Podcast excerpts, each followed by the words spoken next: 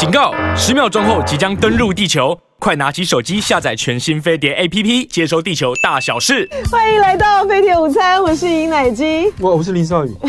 我跟林少宇呢，呃，竟然呢，就是为了我今天穿了一件这个辅大的 T 恤嘛，哈，我觉得辅大的这个 T 恤呢，我们的帽 T 呢，不管是在设计啊、颜色啊各方面呢，我都觉得。我们觉得福大很有这个，我都觉得很福大很有设计感嘛。你那什么表情呢？那林少爷竟然瘪瘪嘴，然后我就问他说：“哎，你有哥大？他是哥伦比亚大学的哈。呃，我说你有哥哥大的还或者是台大的这个帽梯吗？”嗯。你说你有，我有，我有啊、你有对，那我就说，哎，你不觉得福大的很好看吗？哥伦比亚的好看，他们都一样吗？怎么会一样呢？颜色不一样啊，不，设计感有差好吗？好好好，我们回到 这个今天呢，这个林少宇，我跟林少宇的这个地球人你好吗单元哈，我们在讲这个国际呃新闻专题的时候呢。国际新闻的时候，第一个当然还是呃为众所瞩目的啊，十一月十五号在旧金山登场的拜习会啊，因为现在呢不知道他们确切举行的时间，那所以呢加上时差的关系，不晓得啦，很可能是十五号台北时间的晚上，十五号哎，十五号，对不起对不起，十五号他们十五号会面。哦，他们十五号会面对，所以说可能是十五号的。晚台湾台北时间的晚上，或者是说，或者是说十六号的清晨才会知道这个结果了啊。好，那今天的第一个呢的反应呢，我觉得很好笑的呢，是我们的外交部长这个吴钊燮，他在立法院的国防外交委员会的时候呢，他说，哎，就被问到说，呃，他对于拜习会的掌握，他就说，我们紧密的掌握，初步掌握呢，应该是会触及台湾议题。废话，这种还要他讲？是啊，就他如果说告诉我们说初步掌握，对于台湾议题这次完全不碰触，那我就我就佩服他厉害。好，然后呢，那个苏立文呢，美国国家安全顾问啊，苏立文呢，他在 CBS 的呃面对全国访谈里面呢，他特别强调的一点就是说，呃。拜登呢会在拜习会的时候呢，要寻求啊，他用了一个词，我觉得还蛮蛮有意思的，就是他是要重新建立中美军事关系，而且要朝终极目标推进，啊，以避免就是说双方呢因为没有接触哈，呃而产生误判、误传、出错等等啊。什么叫做两军关系朝终极目标推进？终极目标是什么？我觉得，我我觉得。这话是有点随便讲的，真的，就两军过去有有有关系不好的时候，也有关系还不错的时候。关系不好的时候呢，就大家就你做你的，我做我的，然后在在这个国际场合上就碰到了，或者在那个公海上啊，呃接触了，然后就会有一些危险动作出来。然后如果没两如果关系不好呢，两两两军还可以开会，然后甚至派出这个负责军事的二鬼或者二鬼办的学者出来开会，这些都是好的时候。那其他。其他还有什么更好的呢？我想不出来，因为这两个国到目前为止没有共同联合演习过，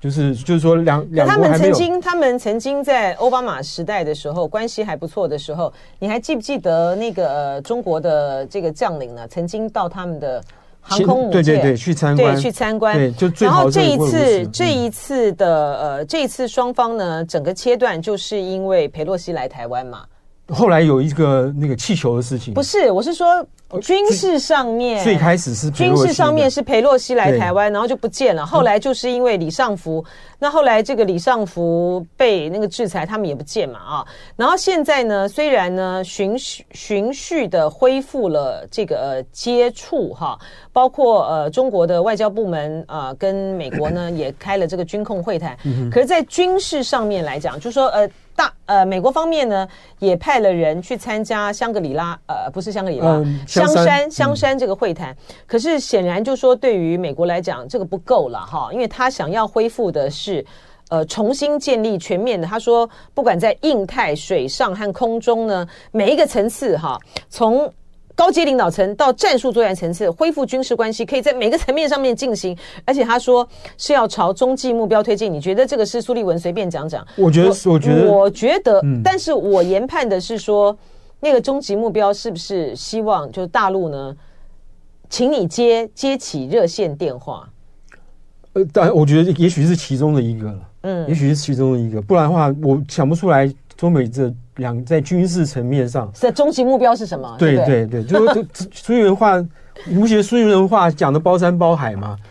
他他目的也许就是为了选举的时候有不会有什么冲突反，跟要跟要去跟美国人讲嘛，跟北京说我们要选举了，你就不要请你不要介入，我们把关系在这段时间搞好一点，不要介入台湾的选举，或是美国的、啊。他不是，他会，他会介入。他用想，他他有他有多少多少人在在美国在做地做那个机秘密的工作，或者是骇客什么之类的。虽然我觉得，我觉得啦，终极目标，他啊，我觉得林少宇讲那个，他随便说说也是一个了哈。另外一个就是说，他们可能最想要就是请这个呃中国好歹新的国防部长上来以后打个电话。对，好歹大家接个电话吧，哈、嗯，否则的话，那个状况是会是是麻是挺麻烦的哈。好，呃，接下来就说，呃，南华早报在上周呢披露了一个独家消息，哈，就是说，嗯，这一次呢拜习会里面呢会谈到，就是呃，在 A 呃禁止在无人机。还有核武的部分呢，使用 AI，对不对？使用 AI，对，使用 AI。是这个之外呢，林少宇呢，呃，看到呢，Foreign Affairs 呢有一篇的分析的文章，这个分析的文章还蛮重要，可以跟大家讲一下。我们先讲南华早报的这个这个。先讲，我们先讲一下这个 Foreign Affairs 它的那个它的它独家它的独家的这个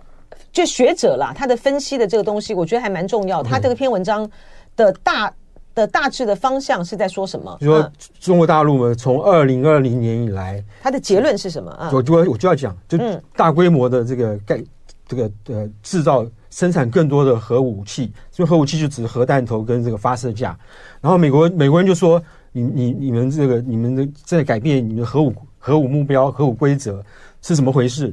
然后这三个学者这个研究的结果是说，其实中国大陆改变它的核武。他改变他的核武这个执行的，增加他的核武能力，不是要不是他企图心改变了，不是说这个他的核武要要拿核武去做什么做什么，而是被美国逼着，因为美国呢一直夸大，就是说中国这个是个大是个大威胁，我们要小心，包括在核武方面他也要小心，然后他就一直夸一直一直讲夸大这件事情呢，让中国被迫不得不去对对他核武做一些反应。那么这是他学，这是这篇文章的这个这个最主要的内容。他没讲到中国大陆。那他的他的这篇文章的最重要的内容是在讲到说，中国今天改变它的呃核武的发射的技术，甚至于呃美国一直在讲中国呢有增加它的核弹头的这个数量，嗯、其实并不是中国想要动用这个呃战术核武来种树核。动用这个战术核武或者使用战术核武啊，而是他担心呢，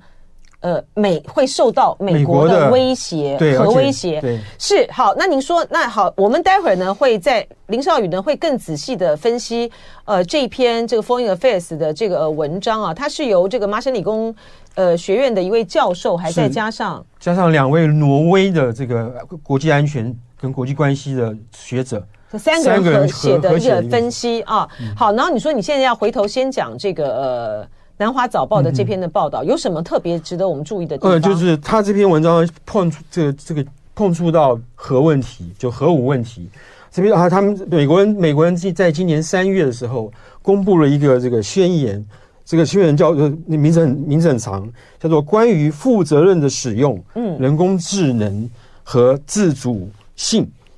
用在军事上的一个政治宣言。那么这个宣言呢，这个基本上大意基本上基本上就是讲说，未来在这个 A 在这个无人机的发展上或使用上，以及这个核核子武器的指挥管制系统上面，都必须要这个都必如果你要把 AI 技术用在这两件事情上面，你就必须要遵守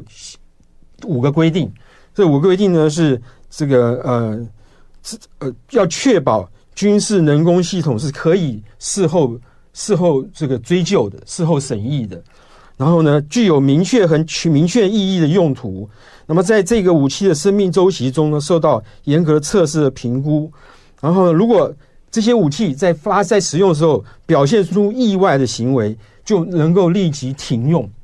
啊，意思说，如果我打一枚核弹到北京去，我发现哎不对，这我可能错误了或者误判了，我可以立即停用。然后呢，最后呢是应该要确保使用或批准使用军事人士人人人工智慧能力的人呢，接受培接受这个严格的训练。那在这他们希望在做成这五点框架，以这个就用来保用来用呃管控管控用人为有人为管控这个武器系统的机会，而不是从头到尾都靠人工智慧去去去这个让这个武器自主去运作。这是美国嘛，对不对？对，这是美国他们的框架嘛，哈。对，然后这个这个这个宣言出来之后呢，到现在为止有三十六个国家都愿意去这个进进入这个这个框架里面去执行这个执行这个事情。中国大陆据说，据南华早报说，他也同意了。所以这次习近平跟拜登会就这个事情签一个文件。那所以说，其实它并不是禁止，并不是禁止 AI 在无人机。跟这个核武器的使用，它是框架，所以说我们的绝大部分的这个台湾的标题不都做错了吗？呃，他是说你要负责任，你要负责任去做做这件事情。所以说它不是禁止，是负责任的让这个 AI 关于负责任的使用人工智能和自主性于军事的政治宣言。是这样子，嗯哼，所以是负责任的，并不是禁用。哎，不，大家不是，那大家为什么都翻译错误呢？是我们到底到底绝大多数的媒体在哪个地方看错了哈？请教一下，我不知道。英文很好的林少宇，你你有看到台湾很多的翻译都是说禁止吗？对对对。那如果说是负责任，只是哎，这个事情事态大条了哈。哎，林少宇，这真的是悬了。嗯，就说这个为什么上周就十一月十一号的时候，大家的报道都是说。拜习会将宣布禁止，因为他们都引用南华早报嘛。嗯、拜习会将宣布禁止 AI 用于无人机和核武管控系统。嗯、可是我看到的内文没有写禁止。对呀、啊，为什么是这样？大家的，然后他的宣言，他的英文太差了吗？他的宣言的名称，你看哈，他的宣言名称没错啊，他就是说，出于军事目的，负责任的使用人工智慧与自主武器的政治宣言，嗯、对不对？对。对，就是说，要经过政府认可啦，巴拉巴拉巴拉巴拉巴拉。然后呢，在这个报道里面，所以南华早报的原文的报道里面有说，他们要再进一步的提升到禁止吗？没有，也没这样提。嗯、没有。诶，那是不是因为大家被那个 ban 给，就是他那个 B A N 那个、嗯、他们的标题那个字给误导了？有可能啊。因为 ban 不是它还有限制的意思嘛？对，它有限制的意思，他没有说，他没有说禁止。对对对。诡异，太诡异了！好好好，那好吧，我们好，所以就这样子，所以我们来讲 Foreign Affairs 了，对不对？对，就讲说这个为什么中国大陆在二零二零年以后呢，很积极的去发展它的核能力，包括核弹头的数目增加，包括这个这个在呃中国大陆的新疆啊那个西北部的三个这个基地，这个挖了很多发射井。那现在那那这些这些这些都是，然后包括一个。就打了一个这个这周这这叫做高超音速导弹的这个这个滑翔器绕了地球一绕了地球一周，这件事情呢都看得出来，中国大陆的确正在改变它的这个核能使核的核核能力以及这个核武核武能力以及这个使用核武的时机正在考虑。那这这个是这个事情很奇怪的地方是说呢，呃，中国大陆呢在二零二零年之前。它的核能力几乎没有什么太大的变化，它有增加核弹头，可是这数量很少。因此，在二零二零年之前呢，对他来说呢，这个这个现在这个大动作的大幅度的去增加它的核能力，是一个非常非常强烈的对比。那这三位这个这个研究学者呢，就就从他们从二零一五年就开始这个注意收集中国大陆核核核能核核能核武器专家以及战略战略。战略研究者对于这个美中国对美国的这个核能力以及这个如何去跟他们打交道这件事情，他们有一些文章是刊登在公开的公开的这个期刊或者公公开的媒体上面。然后他们收集很多资料，他们发现呢，从二零呃事实上从二这个始作俑者是二零一八年的时候，美国呢公布了一个叫做核态势的。报告。对，那那时候川普川普当总统的时候，那、嗯、那个报告里面呢写了几件事情。第一个是他第一次同意这个非战略核武器，就是战术战术核武器，可以用来这个在区域冲突上，不是全球，嗯、不是像以前打那个核子大战，嗯、你你打我打你，就地球就几乎要毁灭，不是。用小当量的低当量的核核武器用在就战术核武用在区域冲突，冲突嗯哼，这这样的是一个说法呢，让中国大陆学者感到心惊，因为在因为在哪边有有会有一个这个这个区域冲突是必须用到核武的，台湾就是一个，就是其中的一一个一个一个一个地方，这件事情让他们觉得心惊。然后呢，再加上二零一八年的核武现核武核武这个态势报告，以及二零一九年美国国防部又这个公布了一份这个。这个飞弹防御报告里面，到这两文件里面呢，都把中共没有没有不是直接说中共是这个美国美国的战略竞争对手，还是说这个跟我我们的战略竞争对手，包括中国，包括这个伊朗，包括北韩，包括俄国等等等等，对这些都把他们都把它都把这些国家定位定性成一个在战略上必须竞争的对手。对手，你刚刚说就说。所以，因此呢，就是说，你讲的意思是说，二零一九年的美国的飞弹防御，二零一九年飞弹防御对飞弹防御报告报告里面呢，是第一次把中国列为战略竞争对手。不是，是在二零一八年核态势报告里面就就已经把中国列为。OK，好，所以说，二零一八年、二零一九年，当这个美国呢都把这个中国呢。列为战略竞争对手，同时在这个二零一八年，他又第一次说这个战术战术核武可用于区域冲突的时候，就更加深了呃中国中国大陆方面的危机感，认为美国有可能在有关于台海的议题上面动用战术核武。对，没错。哦，动用低当量的战术核武。嗯，对。然后这件事情让中国大陆的这些学者非常的非常忧心。然后从二零二零年以后呢，你就看到中国大陆在快速的加快脚步的增加它的核武能力，嗯，包括更多的弹头啊，包括在新疆西北部挖这个这个挖这个挖这个呃发射井啊等等等等。所以这件事情呢，对这三位学者来说，他认为不是中国大陆首先改变他要他的核武用核武的时机跟意图，他是被逼的，是凸显出中国大陆当时的这个在核核对抗上面的安全困境。嗯嗯，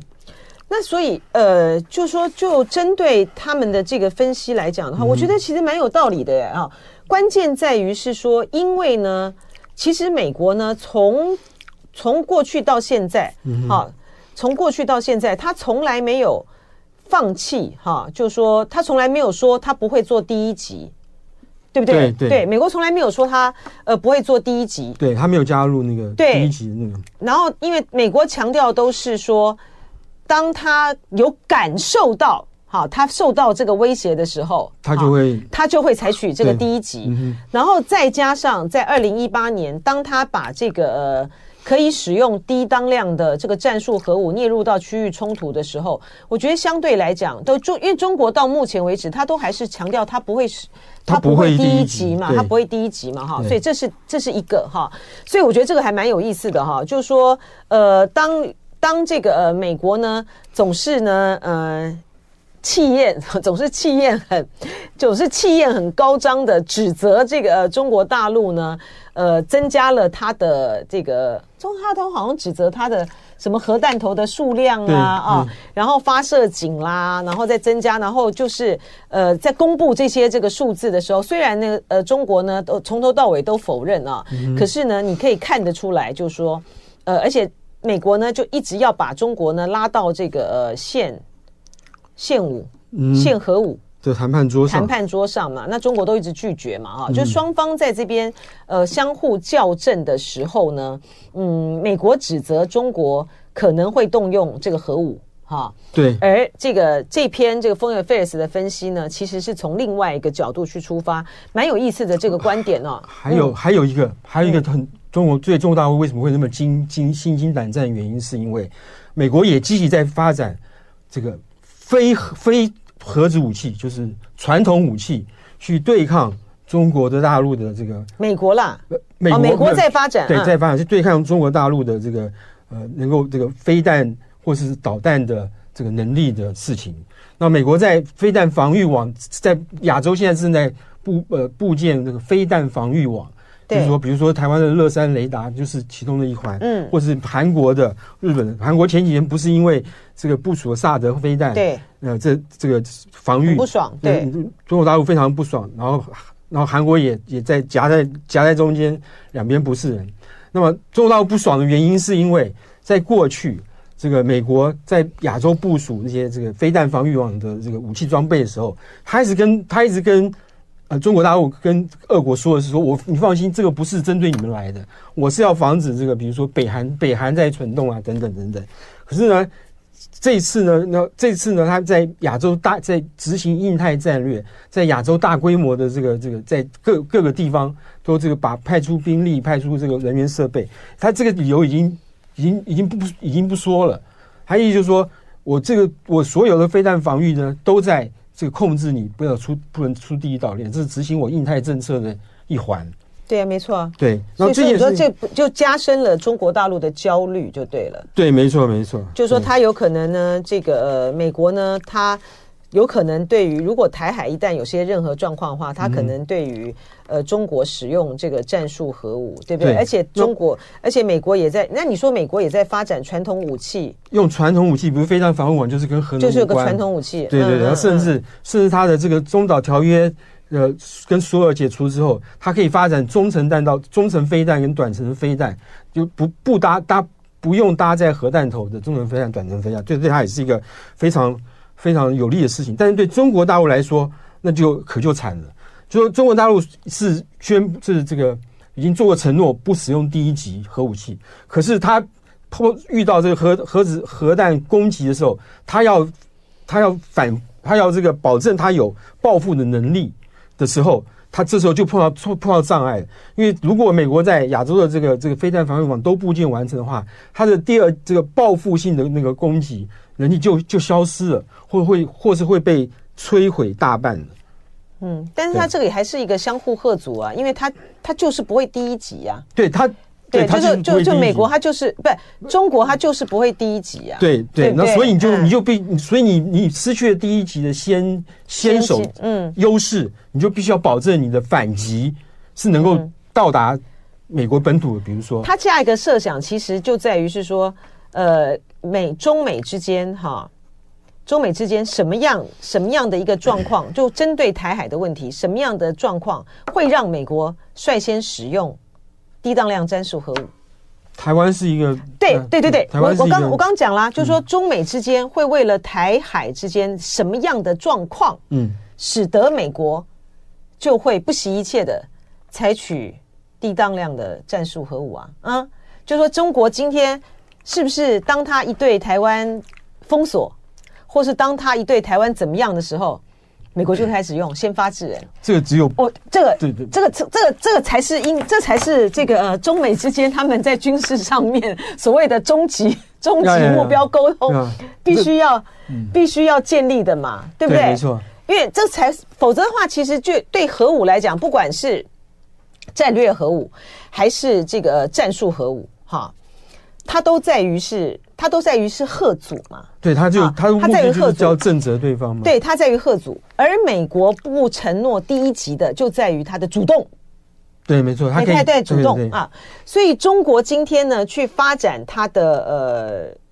去增加它的核弹头，或者是核弹发射的技术，它只是为了要防美国。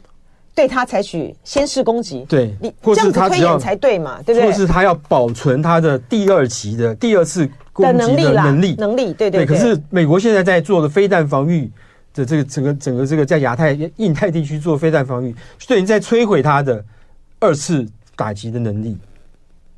哎，我我问一个白痴问题哈，不会，你这个美国的这个呃，美国的这个飞弹的防御系统啊。他对于拦截像这种，比如说是中国发展的这个战术核武的话，能力有这个能力吗？有啊，有啊。对，可是他要，他必须要战术核武啊，战术核武啊，对呀，所以说战术核武不一定啊，对呀。他如果是用非常用短程的弹道飞弹，他打的地方比较近，你有时候呃，比如说就雷达不见得看得到啊。对呀，对。所以我的意思是说，这个就是说核核武这个东西真的是一种，就是真的是一种威吓的武器哈，就是说威呃震慑震慑的武器。对，如果说这个中国呃，如果说美国它真的在一有态势，台海有紧张态势的时候，它就发动了，它就去对中国丢了一个核武器。就对那个核核武器的话，那其实中国也就没有什么好顾忌的啦。是啊，是啊，对不对？但是如果说美国它对于它对于这个呃中国，它先去先制使用的，它不是它不是这个呃核武器。而是传统的这个武器的话啊，比如说大陆今天呢，就对在台海这边就进行了包围了，嗯、我就从这个日本的这个基地发射了一个什么导弹，砰，打他的，嗯、打他的，这个，那两国就交战，这两国就交战啦。对，可是不是用核武器交战，对，他不是用核武器交战啊，啊。所以这个就这个就是另外一个问题，另外一个层次的问题。所以这个就是他们要沟通的事情。那到底我那我们在干嘛呢？你知道龚正定啊，就是哎，龚正定他原来是中科院的。院长对不对？龚家正的啊，对，对，对不起，对，我说错了，说。龚 正定是外交官，就跟他对，龚龚家正，龚家正，龚家正，他是中科院的，他当过中科院院院长，对不对？啊？他在接受这个中研院的这个口述历史访问的时候，他有提到说，台湾已经成功的已经发展出两千公射程两千公里，可以直达到北京的北京的，然后有对他有写他有写这一段哈，对，那可是我们有多少枚不知道啊？不是不是。啊、那所以反过来讲，就是说，就美国可以不打，美国可以不用跟这个不用不用从他哎，因为中美两国交战是大事哎。但是如果说，因为我们现在我们国军也承诺我们不用第一级嘛哈，嗯、但但我的意思是，如果台如果大陆呢先对我们就是发动开始发动这个导弹了哈，那我们可以发射回去就打北京啊，不是这样吗？啊、那你是 是啊，你可以，可是这样做代价会非常大啊。那但是他都已经被我们发射导弹了，不是这样吗？是啊，那就那就要看当时的如军事上能不能成功，那是一回事。还是说政治上？还是说他当？嗯、还是说这个？那这样子，美国的呃不不，中国他们讲的乱七八糟的，嗯、就中国的中国大陆对台攻击的时候，他第一个就要先把我们的这个发射导弹的这个给他打掉。当然，他有没有、嗯、他有没有办法到这么精准啊？请教林少宇。呃，如果是固定阵地的话呢？按照中共现在宣传的口径呢，是有的。嗯，可是他宣传口径到没有有没有碰锋呢？有没有唬人呢？就不知道。这就是又回到你上一次在讲这个李尚福，然后他们整个的二炮的的部队里面，就说，呃，他们里面为什么会有这么多的贪腐或者是这些的问题，就在于是他除了实战，他没有办法验证，对对对，验证他的这个准确性，对不对？对，你看是就在。呃，那个叫做火火箭军，那对，火箭军，他在没有没有出这次这个这个被这个正副指挥官被抓起来的事情之前，有一次是呃裴洛西来台来访问的时候，他不是有发射一些飞弹吗？有两枚落到落到日本的那那个那个那个领海，还是那个日本？他你怎么会犯这种错？你觉得你觉得那个是你觉得那个是故意的，还是真的是？我可我就觉得有可能是，有可能就是。不准，对，没错。好，这个 Foreign Affairs 啊，有一篇很有意思的这个分析的呃角度啊，就在于说，呃，中国大陆呢，最中国大陆这些年来呢，它在去呃改善啊，它的核弹的发射的技术啊，还有它的这个核弹头的数量或者核能力呢，其实主要呢，它是针对着是它自身呢感受到的这个威胁，来自于美国可能会。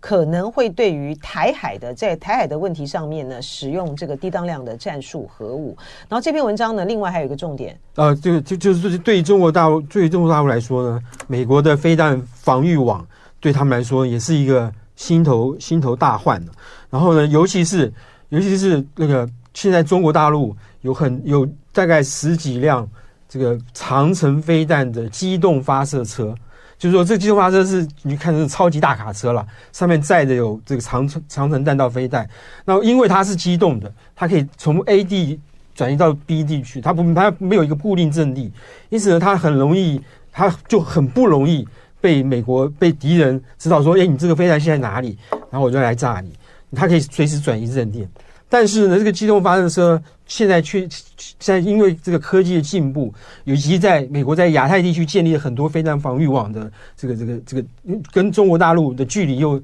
拉近很多，嗯嗯，所以呢，它原来这个机动的特性呢，呃，吸这个能够这个能够保护自己的这个能力。就降低了，你看很容易被锁定嘛，对不对？对，降低在哪里？就是它在这样这个机动发射车在发射飞弹的时候呢，它就必须固定下来，嗯，然后把这个就需要一段时间的前这几十分钟也好，在准备要发射，他没有能力一边跑一边发射飞弹。对，那么在这种他们认为在这种时候，在那个发射飞弹的时候呢，就是中国大陆现来现有的机动飞弹发射车的这套系统最脆弱的时候，因为美国已经有能力。缩短侦查侦查到它的这个这个这个车在哪里的时间，所以呃，这也是这是第二个，他认为美国对他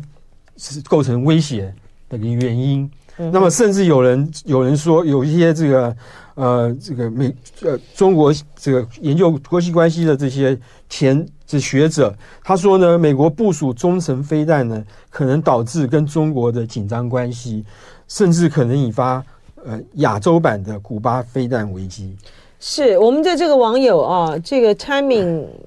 这是什么？Hourglass 啊，他说全球最好的区域飞弹防御系统就在对岸哈。好，对岸是我们对岸还是？呃、当然是对岸啊！你讲它对岸就是中国嘛，不是吗？哦、对啊，哦、全球最好的飞弹防御系统就在对岸，讲的是中国的意思吧？对不对？哈，虽然这个呃，这位网友看起来是来自中国大陆了啊，然后因为他写的是他这写的简体字，他说美国的中断拦截系统没有解放军的成功率高啊，然后曹征是说大陆在导弹和反导方面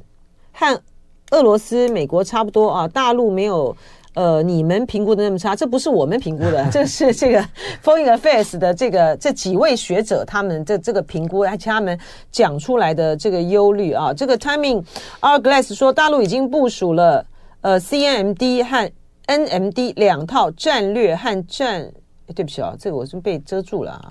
两套战略和这个什么战术是吧？和战术的飞弹防御系统。好，就是谢谢这个网友的补充哈，然后也这个、呃、提供这个 Foreign Affairs 这三位学者啊，MIT 还有两位这个挪威的安全这个战略的这个学者呢，他们提出来的这个观点，我觉得蛮有意思的了啊。好，我们呃最后一点时间呢，先讲一下《经济学人》这一次呢又在做解放军的专题了。对他这个封面吗？封面，封面，封面。它的封面的标题是什么？封面标题就是 “How scary is China？”、嗯、中国有多么可怕？嗯，对。然后这边指的加上这个它封面那张照片，这个可怕指的是军事上，嗯，它的国防能力上。它封面照片是什么？就是这张。它封面照就是一堆这个军人啊，然后军人，然后近。然后是近距离的哈，就是他们就他们的头部就像是一列好一列正在行进中的这个呃中国的军人啊，嗯、然后他他想他只是要透过他们的这个目光和这种坚定的眼神啊，呃、来形容这个中国解放军有多么的多威就对了啊，有多么让人畏惧哈。然后呃对，然后他就回他们就有有七八篇文章哦这么多啊，嗯，一二三四五六七七篇文章加上他这个。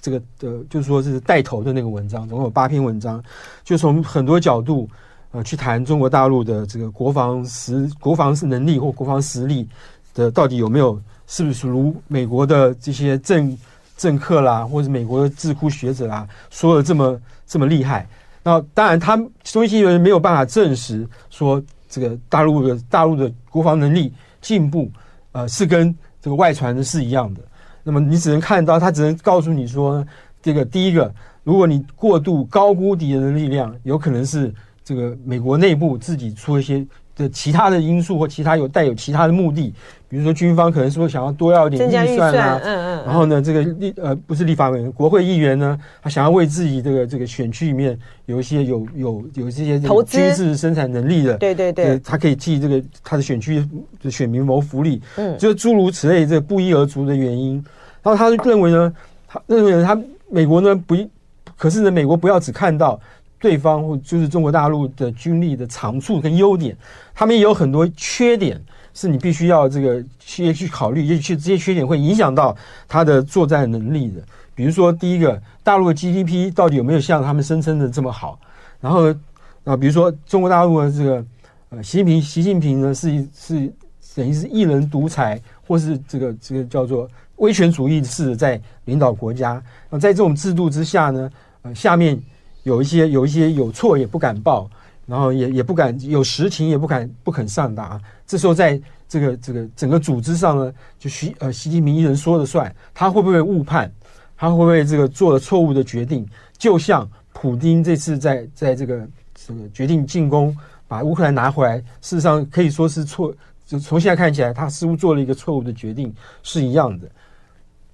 嗯，那他的他写了七八篇，哦，七八篇，他写七八篇，到底这个中国的解放军有没有那么的有没有那么的呃吓人呢？嗯。呃这个他说，他说你觉得这个，因为这个已经不是《经济学人》第一次做这个解放军了啊，他做了蛮多次。你觉得这个《经济学人》这样子做的原因，是因为比较好卖吗？我觉得比较好卖。我觉得这是一个非常重要的因素，就是说他做这个，他他每次呃做这样一个特别报道，都是一套的，就是说呃一套就有七八六七篇文章或七八篇文章，嗯，然后当做一个特辑或特刊登出来。这个这个，我觉得他可能他的内部。对于这个什么样的题材比较能够吸引读读者，他是有，他是他是有一些数据可循的，可以可以去证实的。OK，对，那他这个七八篇文章的这个结论到底是到底是？他没有给你说什么一个结论，他没有给你，他就他就比如说他有一篇文章想说他的这个国防科技进步的地方，比如说这个这个高超音速的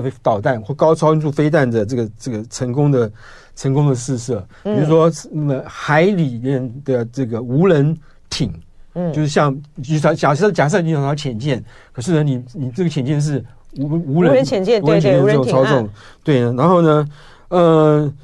还有那习近平在这个领导军军队的时候，强调的是军队对对党要忠诚，然后甚至对这个习习一个人要忠诚，这样子的领导方式是不是对解放军是是好处是是好处的？然后呢？呃，他说习近平呢也担心中国中华人民共和国的解放军呢还没有这个这个准备，还没有完成这个现代化现代化的目标，他能不能打一场打一场打一场这个真实的现代化的战争，目前还是一个问号。然后呢，对于侵犯台湾这件事情呢，他说对于中国来说是一个后勤补给上一个地雷，因为你要渡关是要渡海。就是一个大问题，你要派有多少船、多少多少后后勤的这些装备到台湾来？嗯，对，你要用什么样的方法？什么样的这个用传统的这个运输舰吗？那个又走的又慢，还是用用你那个大块头的那个气垫船？那气垫船你那边大概有十几艘，对，能能够载多少部队加上装备过来？因为在周末的时候呢，《经济学人》因为他这个已经他是上周五的时候出刊的嘛，对对对，对出刊的，所以周末的时候呢，台湾是有媒体就已经呃报道了这个《经济学人》的这个专题里面中的，特别是针对于有关于台湾的部分，就说呃，如果大陆攻台的话呢，呃，他在后就是在后勤补给上面可能是会呃让把中国就是中国没有。没有缺乏这方面的能力啦，可能会拖下水啦，嗯、或者是、嗯、呃等等等等这方面的问题。嗯、你知道这个出来之后呢？他这个报道出来之后，我的就我有就接到一些一些这个呃将领了哈，就退、嗯、已经退役的这个将领呢，嗯、就是一片这个觉得经济学人在误导。啊，为为什么呢？因因为他不是他不会是这样的打法嘛。啊、uh,，OK，他就就是他不会是这样子的打法。如果他今天真的要攻台的话，他不会是，他他怎么会是怎么会是来去跟你在地面上面做持久战这种战呢？他绝对不是这样打法。嗯，这个林少宇是这么资深的，你是这么资深的这个军事记者，你也你也会你也觉得这？难道你同意《经济学人》的这一篇的观点吗？我觉得，我觉得以现在两岸的军力的悬殊来讲的话，你同意？你同意这个《经济学人》所说的？他到了台湾来之后，他的后勤补给绝对是困难啊。可是他的打法会是？可是他打法打法不见，他打法一定不会是这样打法，不会是这样打法。他要他必须先把台湾的防空领这个空优空中优势跟海上优势消灭掉了嘛？对啊。然后，可是呢，如果台湾的军队到时候还愿意还愿意抵抗的话，如果台湾老百姓也愿意跟这个对了对了对了乌克兰这个这个你讲的是是对的了，对这个这个 关键在这里啊，就是每人都拿起了 AK 四十七啊，对，没错没错。那那个时候那时候的确是困难了。那是一个对，那是一个对对北京来说是一个大烫手山芋。对，就是说你如果说这个台湾的每一个人都有那种意志力，我就跟你战到最后一兵一卒的话，对，没错，那当然会是问题啦。所以关键就还是在这里嘛。那时候美国理论上也已经早早已经过了到台湾来，美国的军队啦什么，理论上他应该会到台湾来了。我还是 我还是觉得美国有有有机会来的。我真的就一一整个其实是说不出话来的。不要讲，不要讲。我觉得你还是觉得美国会，美国会，你不能永远不能排除这个选项，不是吗？不，我觉得美国不会，就在于是说，如果说呢，我美国不会，美国要采取的这个呃策略呢，就说，你看，就我觉得美国不会，关键在于是说，你看到，你看到到目前为止，打到现在为止。美国也不愿意，美国也不愿意在这个乌克兰出兵嘛。然后你就这个呃，你就这个呃，你就这个以巴这个冲突来讲的话，当然就说这个以色列自己的能力足够的强大了哈，他也不需要这个，他也不需要美国来出兵啊。可是美国就出出动了这个航空母舰，已经算是非常，已经非已经是非常的仁至义尽了，对不对？他也就在做一定程度的防范。然后呢，美国呢，他今天呢，既不出既不出兵到这个，既不出兵呢到这个以色列的这个本土上，或到投射到加萨地区，他今天呢要叫这个以色列喊停呢，他也不敢在联合国呢通过决议派维和部队。所以这样子的美国政府，你为什么觉得他会出兵到台湾来呢？呃，我不是说现在美国政府，我觉得，我觉得我说的是说。你是不是有这样百分之一的机会，美国会派？那当然啊，那任何事情都不能够都能百都不能够去说 never say never。而且到时候台海发生危机的时候，那个国际情国际关系的条件跟现在也不一样了，就是不晓得啦。对，但是我很好奇了哈，就说那《经济学人》在这个七八篇的这个报道里面，他他就是说，他虽然提到了说，呃，习近平对于解放军到底有没有完成现代化呢？嗯、其实并没有那么大的把握。嗯、可是对于呃，比如说美国方面的评估啊，各方面的这个专家的评估说，二零三五，他们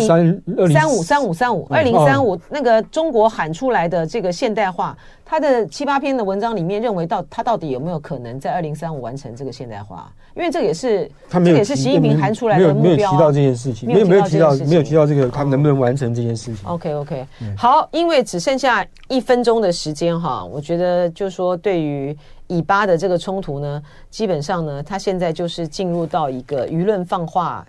大家互相要打这个舆论战的阶段嘛，因为纳坦雅胡呃密集的接受美国媒体的访问，